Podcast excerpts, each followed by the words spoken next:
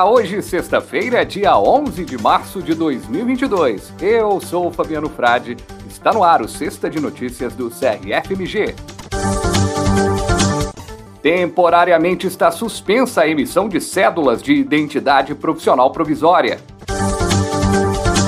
Ainda dá tempo de garantir sua vaga no curso Serviços de Vacinação por Farmacêuticos. Na semana do Dia Internacional da Mulher, muitas homenagens no CRFMG.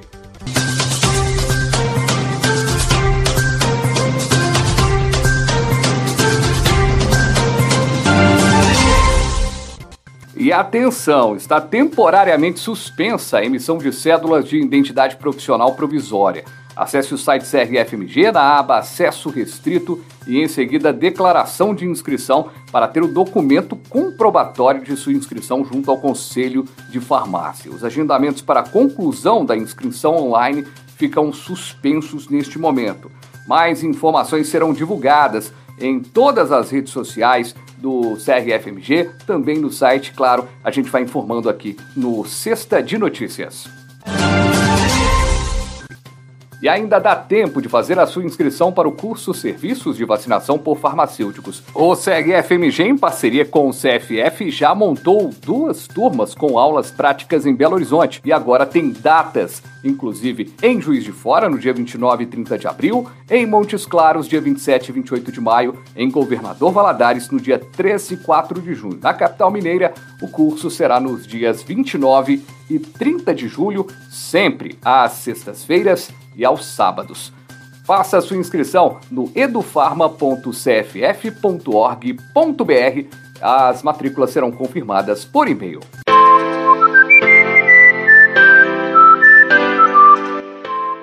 E na semana em que se comemorou o Dia Internacional da Mulher, teve homenagem do SEC-FMG às farmacêuticas, que representam as mais de 20.500 profissionais inscritas no Conselho.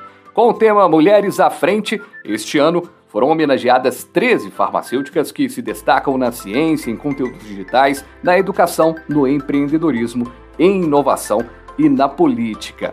Na solenidade, a presidente do CRFMG, Júnia Célia de Medeiros, destacou em seu discurso a luta das mulheres na sociedade.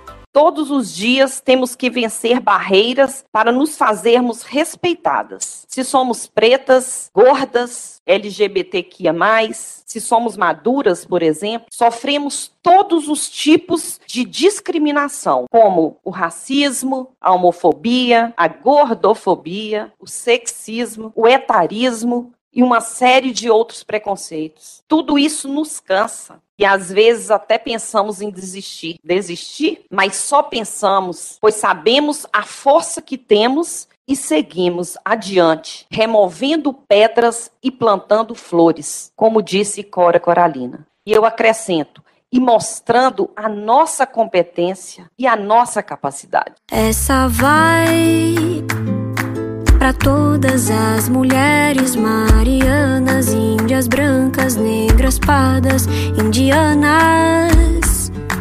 Essa vai para você que sentiu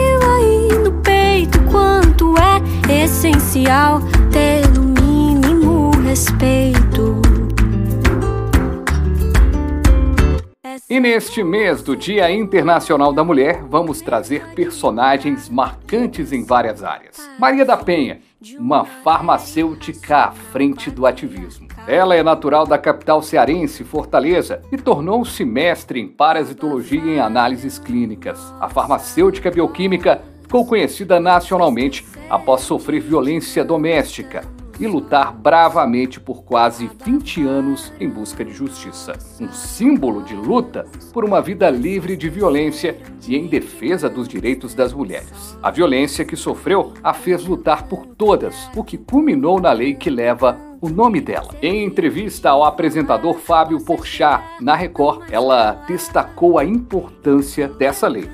Tinha dois tratados internacionais que o Brasil já havia assinado e ratificado e é. não acontecia da maneira que era para acontecer. Então, nesse momento, eles disseram que era obrigado.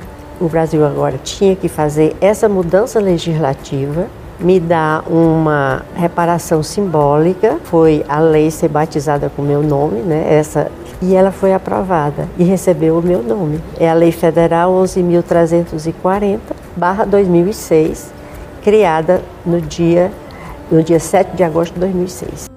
E nas próximas edições do Sexta de Notícias, mais homenagens às mulheres em destaque. E o Sexta de Notícias vai ficando por aqui e nesta semana desejando ainda mais felicidade. Parabéns a todas as mulheres farmacêuticas que estão à frente nas mais diversas áreas. Continuem conquistando e ocupando todos os lugares que desejarem. Você continua muito bem informado nas redes sociais, no site do SEG-FMG e na próxima segunda-feira tem mais uma edição do podcast do SEG-FMG. Valeu!